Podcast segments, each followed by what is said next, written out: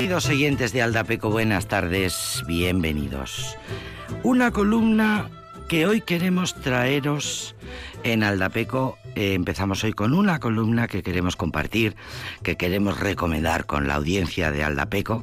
Una, mm, una columna eh, firmada por Florence Thomas, la psicóloga, columnista, escritora, activista feminista francesa, nacida en Rouen, colombiana de nacionalidad desde 2011, que solicitó la ciudadanía, se la concedieron. Florence Thomas, considerada hoy una de las voces más influyentes del feminismo a nivel internacional, pionera, a ella no le gusta nada que le llamen pionera, en los estudios de género, 80 años tiene hoy y escribe, sigue escribiendo sin parar columnas como esta que hoy queremos compartir y que se titula Hombre. Hombre. Y así comienza la, columna. Hombre, hombre, entre paréntesis. Hombre que viola niñas de 12, 13 o 14 años. Hombre, que con sus puños y su rabia desfigura el rostro de una mujer, su novia, su pareja, hombre, hombre, padre que viola a su hija, hombre, hombre, que se acuesta con la novia y minutos después la estrangula, le pega hasta la muerte, mientras está aún tibia, la descuartiza o la dobla como un pedazo de carne para meterla en una bolsa de basura que termina en un vertedero de la ciudad. Hombre, hombre, que valiéndose de su secular poder de macho perverso reduce a las mujeres a objetos útiles, mudos y obedientes. Hombre, hombre, que golpea, que amenaza, que grita, que patea, que tortura, aun cuando a veces ni siquiera sabe muy bien por qué. Hombre, en fin, tantas veces soy tristemente presente en las noticias de los medios. Hombre, que de hecho son hombres en un plural inaudito, horrendo y espeluznante. Y si puse, dice eh, Florence Thomas, y si puse la palabra hombre entre paréntesis, es porque quizá deberíamos buscar otra manera de nombrar a todos los que cometen crímenes odiosos y dejar el concepto de hombre para los que amamos, los muchos que conocemos y con los cuales compartimos, los que entendieron que aun cuando la masculinidad es un constructo cultural complejo, tan complejo como la feminidad, debe existir una posibilidad para llevar a bien una humanidad compartida para la vida y no para el infierno y para la muerte. Claro, escribo esto y no se me ocurre otra palabra para los que no logran asumir su humanidad y menos su masculinidad dentro de límites posibles. ¿Psicópatas? ¿Dementes? ¿Desequilibrados? Sí, claro que sí. ¿Qué les pasó cuando tenían la edad de jugar fútbol con los amigos? ¿Cómo les atravesó la violencia intrínseca en su región, en su país? Es que uno no nace psicópata. Uno no hace, en uno no nace con un ADN de psicópata. Uno se vuelve psicópata y probablemente exista un hecho o varios hechos desencadenantes, porque sé que fueron niños y que les gustaba jugar al fútbol con los amigos en el parque de su ciudad, de su municipio. Y entonces la pregunta es, ¿cuándo y por qué perdieron esa posibilidad de ser hombres? Tratemos, dice Florence Thomas, tratemos entonces de guardar la palabra hombre para los muchos que conocemos, los que nos acompañan y nos han acompañado, para los hijos varones que amamos, para todos esos hombres imposibles que hemos aprendido a amar, para los que a veces nos sacan de quicio y también de juicio, para aquellos con los que hemos aprendido las primeras caricias del amor, para aquellos con los cuales hemos crecido, para los hombres con los que nos hemos separado, pero que hacen parte de nuestra biografía, para todos los que en encuentros breves nos enseñaron algo, aun cuando sea solo lo insoportables que son, para todos los que hoy se esfuerzan por entendernos, por entenderse. Y sí, termina diciendo Florence Thomas en su columna. Sí, soy feminista, pero en mi vocabulario vital la palabra hombre me ha acompañado siempre. Ahí están mi padre, mis hermanos, mi ex marido, mis hijos, solo varones, mis amantes, mis amigos. Solo quise tratar de reivindicar la palabra hombre para que no siga asociada eternamente a tantas violencias que ya las mujeres no estamos dispuestas a aguantar más. Firmado Florence Thomas. Eh, una escritora eh, feminista que en 2017 fue condecorada por el gobierno de su país natal, Francia, con la Orden Nacional de la Legión de Honor, que es la más alta distinción que se concede eh, la, anécdota es que esta Orden Nacional de la Legión de Honor eh, le fue concedida en el grado de caballero. Bueno, no deja de tener su gracia, pero lo que cuenta es el más alto galardón de su Francia natal. Cuentan de Florence Thomas, ya digo, tiene 80 años, sigue publicando, sigue escribiendo columnas que nos arrojan mucha luz en todo este, eh, en toda esta confusión. Cuentan que al lado del timbre de su casa, Florence colgó hace unos años un manifiesto que decía, soy feminista para defender también a los sujetos inesperados y su reconocimiento como sujetos de derecho, gays, lesbianas, transgeneristas, ancianos, ancianas, niños, niñas, indígenas y negritudes y todas las mujeres que no quieren parir un solo hijo más para la guerra. Bueno, Florence Thomas, buscadla, encontradla, leer sus, eh, leed sus eh, columnas, porque su lectura hace mucho bien.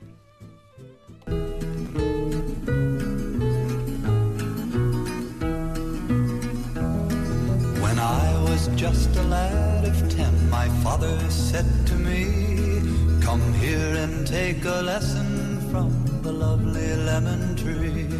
Don't put your faith in love, my boy, my father said to me.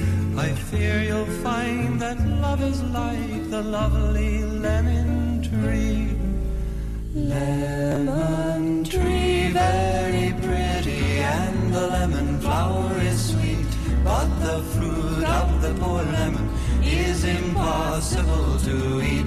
Lemon tree, very pretty, and the lemon flower is sweet, but the fruit of the poor lemon is impossible to eat. One day beneath the lemon tree, my love and I did lie. A girl so sweet that when she smiled, the stars rose in the sky. We passed that summer lost in love beneath the lemon tree. The music of her laughter hid my father's words from me. Lemon tree, very pretty, and the lemon flower is sweet, but the fruit of the poor lemon is impossible to eat. Lemon tree, very pretty and the lemon flower is sweet, but the fruit of the poor lemon is impossible to eat. One day she left without a word, she took away the sun, and in the dark she'd left behind, I knew what she had done. She'd left me for another, it's a common tale but true. A sadder man, but wiser now, I sing these words to you.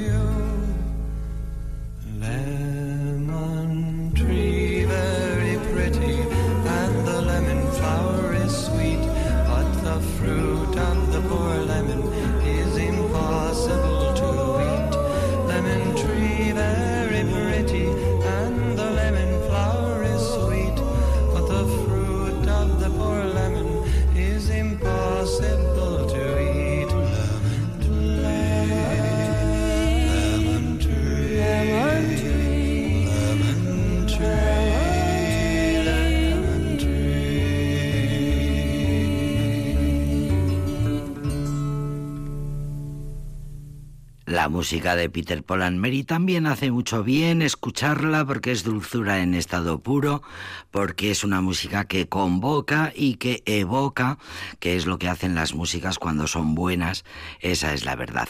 Peter Paul and Mary, auténtica institución de la música folk desde 1962, eran, eh, han sido siempre eh, y serán el trío de ases de la música folk norteamericana.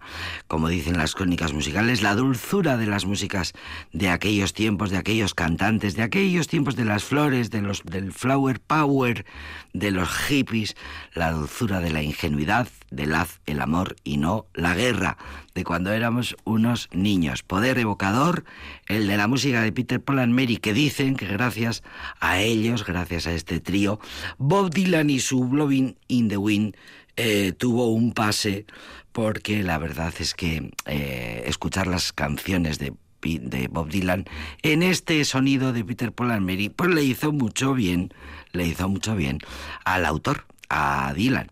Bueno, pues música dulce con toda la dulzura del mundo para empezar este programa que se llama Aldapeco.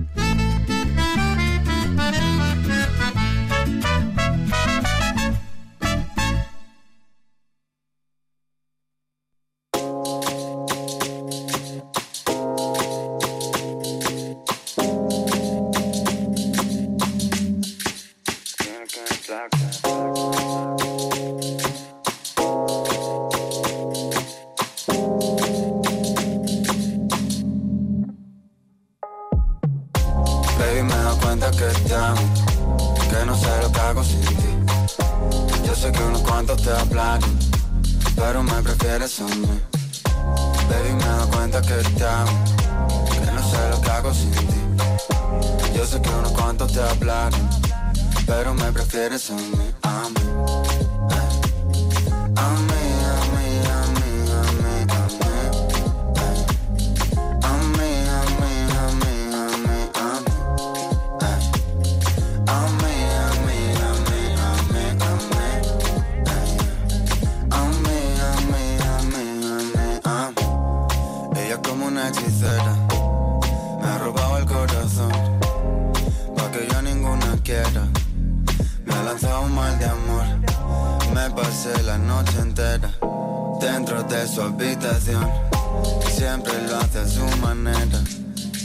Como la mejor. Ella me baila, se vuelve loca. Quiere agarrarme, morder mi boca. Yo estoy mirando como le bota. Tan bonita que duele, duele. Como me lo hace, me tiene loco. Quiere que acabe y empezar otro. Dice que tiene el corazón roto. Por eso no me quiere, quiere. Baby, me doy cuenta que te amo. Que no sé lo que hago sin ti. Yo sé que unos cuantos te hablaron pero me prefieres a mí. Baby, me doy cuenta que te amo, que no sé lo que hago sin ti. Yo sé que unos cuantos te hablaron, pero me prefieres a mí, a mí.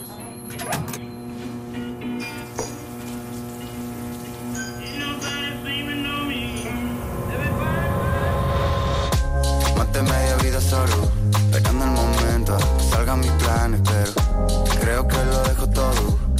Me tiene como envuelto en diamantes y ahora Dime de qué sirve el oro, qué sirve este coche y todos Demasiado cara para pagarte. Ella me baila, se vuelve loca. Quiere agarrarme, morder mi boca. Yo estoy mirando como le bota. Tan bonita que duele, duele. Como me lo hace, me tiene loco. Quiere que acabe y empezar otro. Dice que tiene el corazón roto. Por eso no me quiere, quiere, quiere. Baby, me doy cuenta que te amo. Que no sé lo que hago sin ti. Yo sé que unos cuantos te hablaron Pero me prefieres a mí Baby, me doy cuenta que te amo Que no sé lo que hago sin ti. Yo sé que unos cuantos te hablaron Pero me prefieres a mí, a mí A mí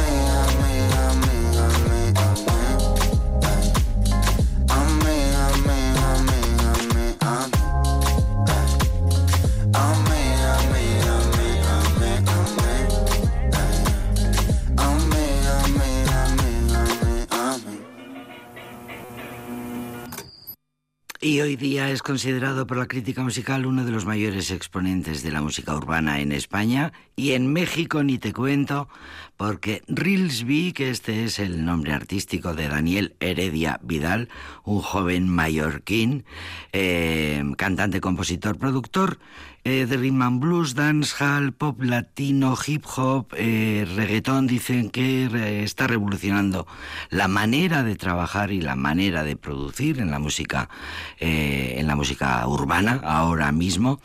Rilsby eh, cuentan las crónicas que en México se ha convertido en un auténtico ídolo de masas, de cómo un rapero mallorquín transformó su vida para convertirse en un ídolo de masas. Hace mm, unos meses, eh, actuaba ante 65.000 personas en la capital mexicana, eh, bueno, el concierto mm, culminaba, cuenta una, hay una crónica muy emocionante que cuenta que ese concierto es el culmen de la historia de un chico que se fue de su casa a los 15 años para trabajar de albañil para salir de un ambiente eh, machista y de, y de violencia.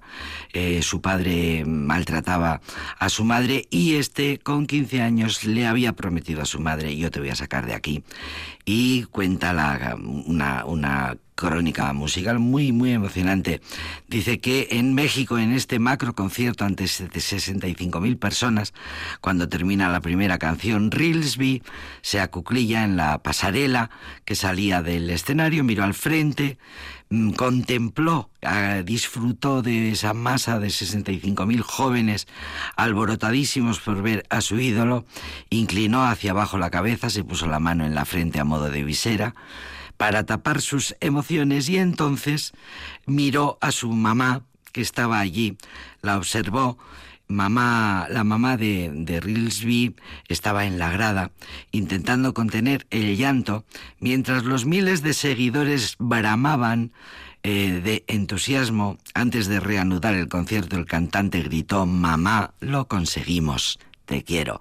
Porque este chico que se fue de casa a los 15 años a trabajar de albañil le había prometido a su madre sacarle de aquel hogar violento, de aquella casa en la que el padre eh, maltrataba a, toda, su mujer, a toda la familia y había conseguido eh, convertir la vida en un infierno.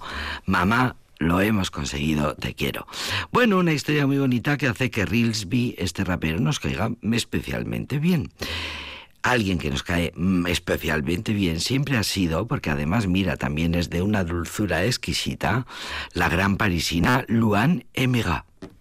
Jour 1, amour numéro 1, c'est l'amour suprême. Dis-moi que tu m'aimes. Je veux un jour numéro 2, une suite à l'hôtel, supplément mortel. Je t'ai regardé toute la nuit, danser sur mon âme n'est plus permis. Neuf jours, la vie c'est du velours et l'éternité, une nécessité. Jour 10, variation du délice, que voudrais-tu faire? Une balade en mer. Chaque jour, dépendance à l'amour de danse autour. C'est le jour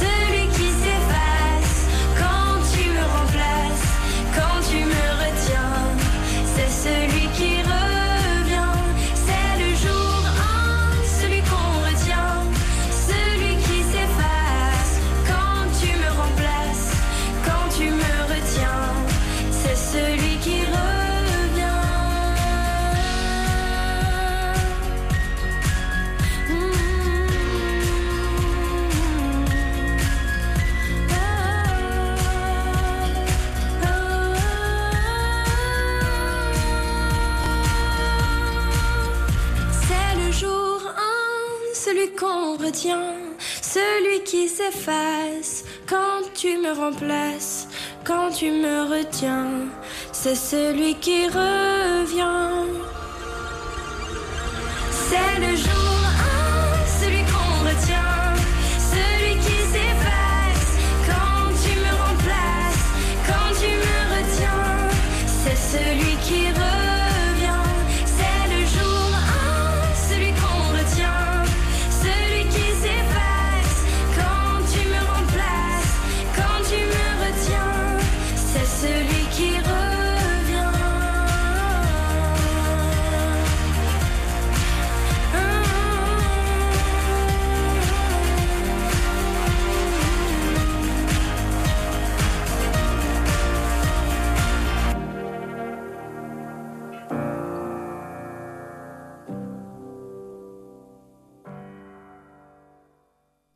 Para los oyentes eh, que adoran la chanson francesa en general y a Luan Emega en particular, porque es adorable esta mujer, canta así de maravillosamente bien y da gusto, y en 2015 grabó un disco que fue eh, premio César y que vendió el más vendido del año en aquel año 2015, se había dado a conocer un par de años antes gracias a un show de televisión. La Voz, el correspondiente de la televisión francesa, había ganado el- aquel concurso, se había hecho muy popular en el mundo de la televisión y había sido cooptada para un, elegida para un casting de una película que luego iba a triunfar muchísimo, La familia Bellier, y así le ponemos cara a Luan Emera, es la hija, la única hija oyente en esa familia de sordos, de, de, de sordomudos, es la única que, que es oyente y habla,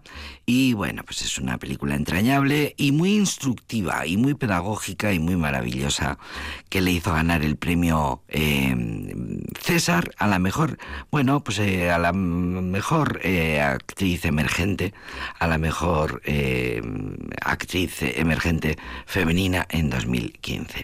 Y a partir de ahí, pues eh, grabar de vez en cuando, se retiró un tiempo para cuidar de su salud mental. Los jóvenes saben que eso hay que hacerlo porque el éxito de un día para otro es dañi- muy dañino, muy terrible. A ver si consigo sacar un día eh, una canción que mm, eh, grabó con Pachi, con Pachi Garat. Eh, bueno, eh, un día de estos le vamos a dedicar un tiempo más amplio a esta maravillosa francesa que tanto nos gusta, Luan Emera. Vamos a escuchar ahora, también tiene su encanto, cantando este gitana, a Marlena.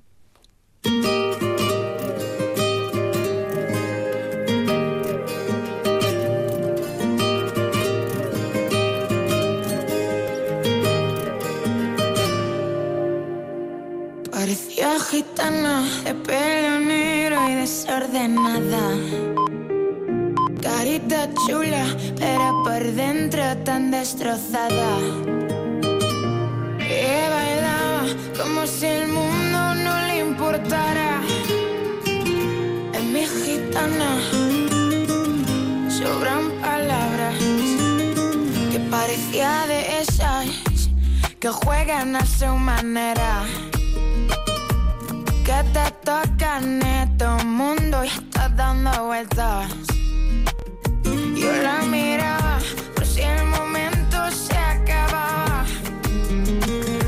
Y aquí estoy, cantando de madrugada.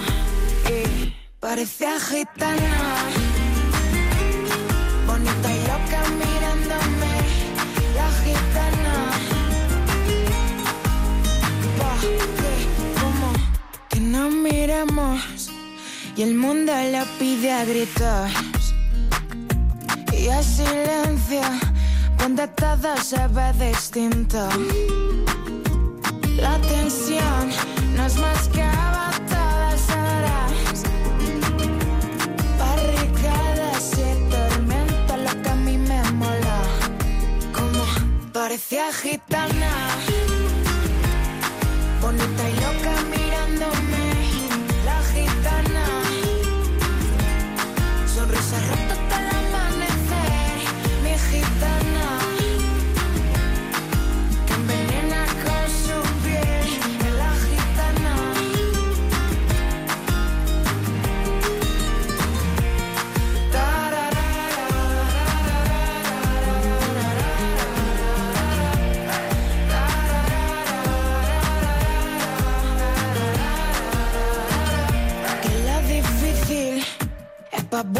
sepa récords. Lo complicado es pa' locos y pa' distintos. Que lo imposible lleva tu nombre junto al mío. ¿Y qué más da? Miradita arruga que me ha metido en este lío. Porque como parecía gitana,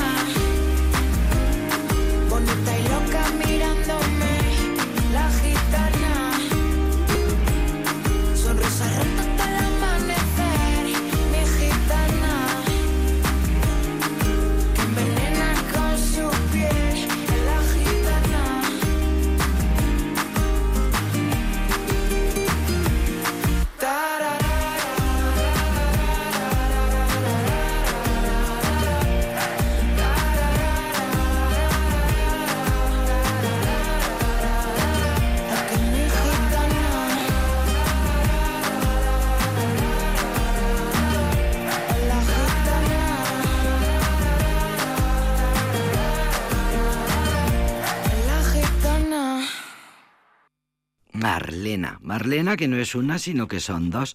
Son dos chicas, Ana Legazpi y Carol Moyano. Estrenaron eh, mm, su tema Gitana y le- la verdad es que tuvieron muchísimo éxito. El disco es de 2022. El dúo es de, mm, en fin, eh, tiene pocos años. Tiene, tiene, tiene pocos años. Eh, entonces, mira, es el caso de dos jóvenes que mm, después de terminar cada una la carrera que le había impuesto más o menos su familia, eh, ADE y arquitectura respectivamente, decidieron ir a lo que realmente les interesaba, que era la música, y lo que pudieron hacer con una guitarra en la mano fue presentarse a, eh, mira, es el caso como Luan Emera de presentarse a un talent show de estos que hay en la televisión, siempre hay alguno. Factor X en Italia se presentaron, después Factor España en 2018 se presentaron. Eso les dio muchas tablas, mucha experiencia, mucha formación también. Y en 2020 eh, uno de los efectos colaterales buenos de la pandemia fue que para el mundo de la música, que fue un desastre, para la industria musical fue un desastre, sin embargo, bueno, produ- provocó que algunos grupos y algunos dúos, como el caso de Marlena, pudieran eh, concretarse. Y compusieron un disco entero y lo sacaron. Y Gitana fue uno de sus temas más aplaudidos, Gitana, que es el tema que acabamos de escuchar. Eh, se llaman Marlena y son dos chicas que cantan genial y ahora van a cantar el tema que se llama Baila Morena. Llevo tanto tiempo concentrada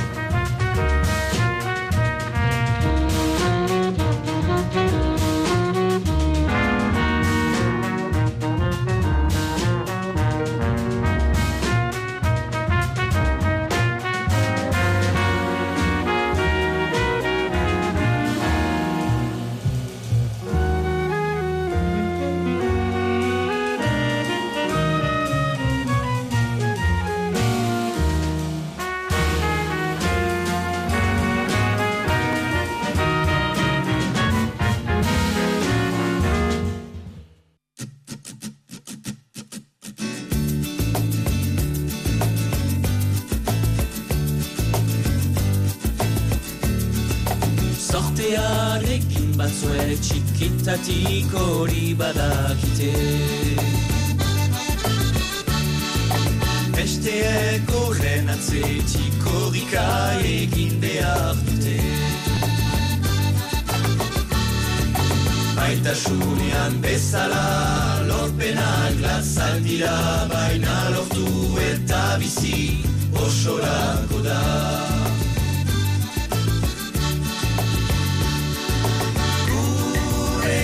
basoena izan zerako eta gure egiaren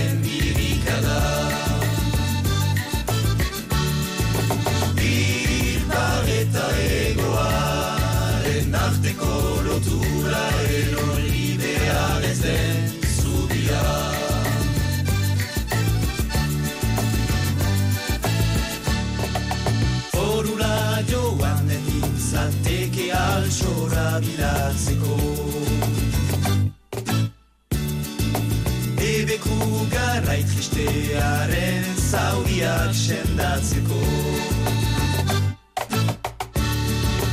Nire seme alabek izkuntza ukan dezaten horrela dugu denok irria babesten.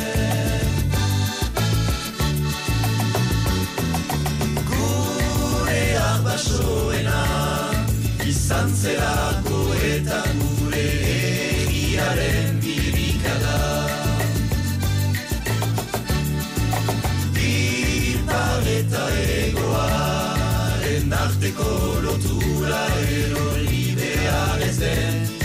zubia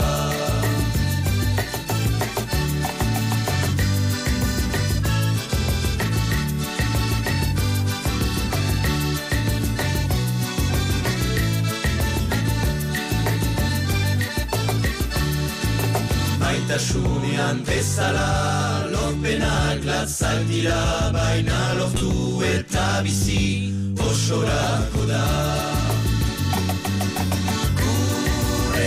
basoena, izan zelako eta.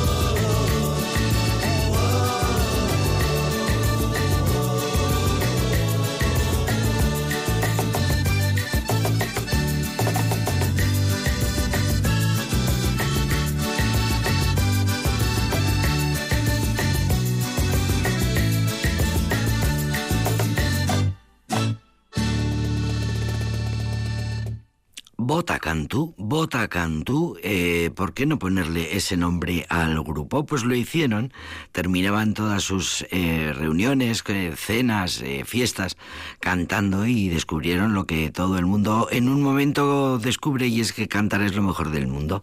Les encanta cantar y por eso se han reunido. Luego vieron que podían mm, no solo recopilar canciones, cantos vascos, sino que podían mezclarlos con músicas de otros lugares y de otros géneros y de otros ritmos, incluso que podían escribir sus propias canciones.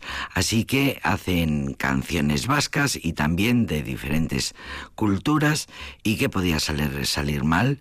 Tienen el acordeón, la guitarra, el cajón y las polifonías, esas voces, esas armonías tan maravillosas, esa, esos cantos polifónicos que nos gustan tanto eh, de la tradición coral tan arraigada en la euskal cultura. Bota Cantú son un montón, son nueve chavales, nueve chicos jóvenes que cantan con mucho gusto, la verdad que cantan con mucho gusto y tienen disco nuevo, Bota Cantú, Bota Cantú, así se llama el grupo Bota Cantú. Hablando de gente que canta maravillosamente bien, vamos a escuchar a la gran Renata Tebaldi porque en un par de minutos conectamos con Dora Fernández de Pinedo.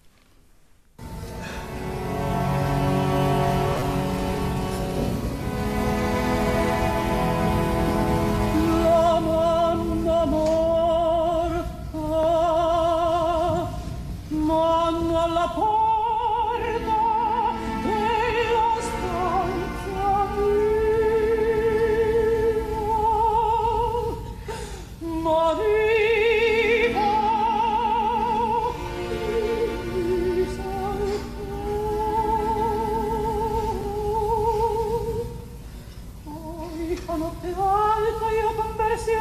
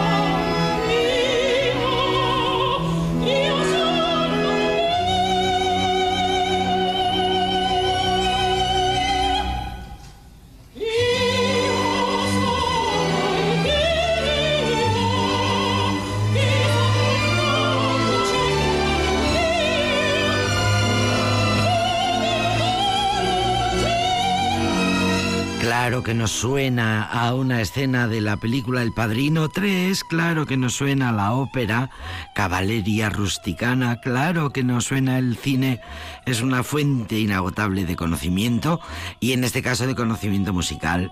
Y a Renata Tebaldi nos la trae nuestra querida Dora Fernández de Pinedo, querida Dora, bienvenida.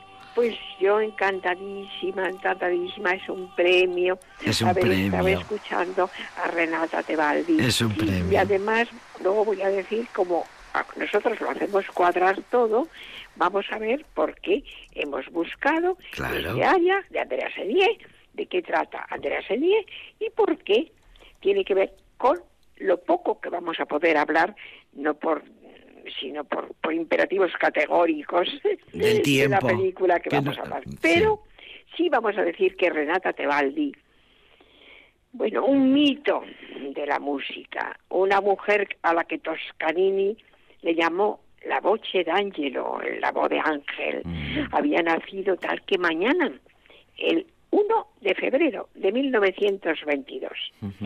Fue la reina de todos los teatros de, ópera del mundo.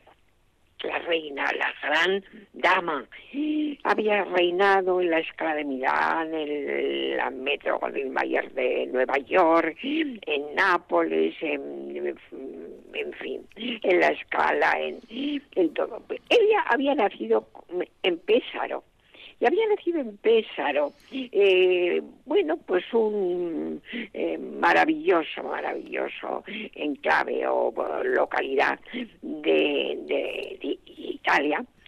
Pero claro, su padre resulta que era violonchelista y su madre era una mujer que tenía una magnífica voz, pero no triunfó con ella. Bueno, desistió o, o no tuvo la, muchas posibilidades, terminó siendo enfermera y además cuidando y protegiendo a su hija porque su padre, el violonchelista, que era un violonchelista de grandes vuelos, pues las había dejado a las dos.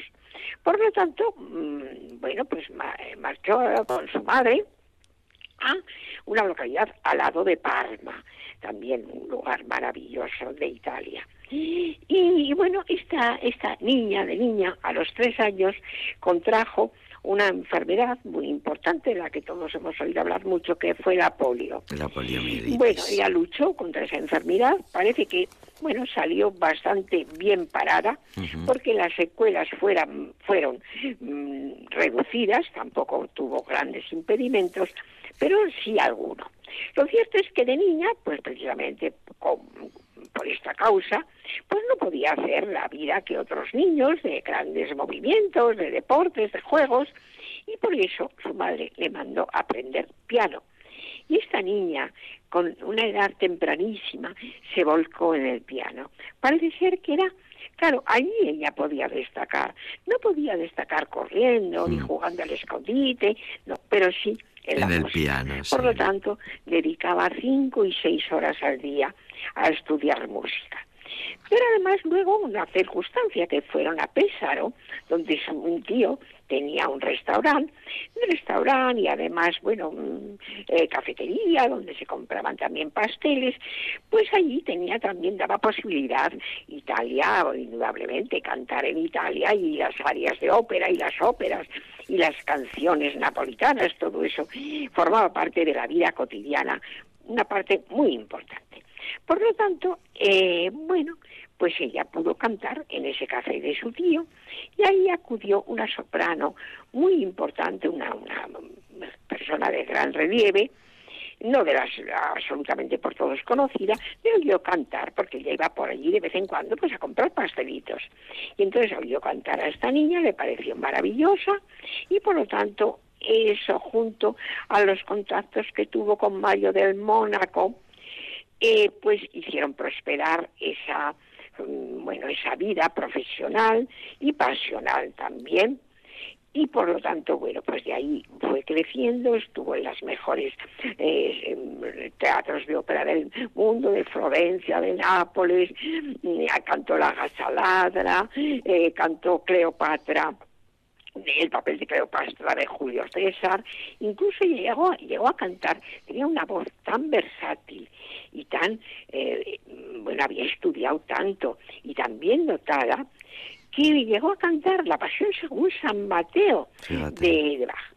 Bueno, eh, estuvo cantando hasta 1973, es decir, en, en 1973 tuvo su despedida en el Metro Mayer, donde eh, cantó Desdémona, que había sido precisamente la obra de su presentación. También tenemos que hablar de una cosa que es un poco chascarrillo, y es que la rivalidad que tuvo con María Calas fue verdaderamente de primera página. Eso te iba a decir, porque ¿no? solo parece que Entonces, exista la Calas. Claro, pero todo eso lo que hizo era fue impulsar esa rivalidad, pues el taquillaje, ¿eh? La gente apostaba por quién era más grande de las Calas dos, por lo tanto, bueno, pues no debía ser tanto la rivalidad como la competencia profesional de fama y de, y de prestigio. ¿Qué hemos escuchado? Bueno, pues hemos escuchado una obra eh, de Humberto eh, que eh, eh, trata precisamente de las víctimas del régimen del terror de la Revolución Francesa.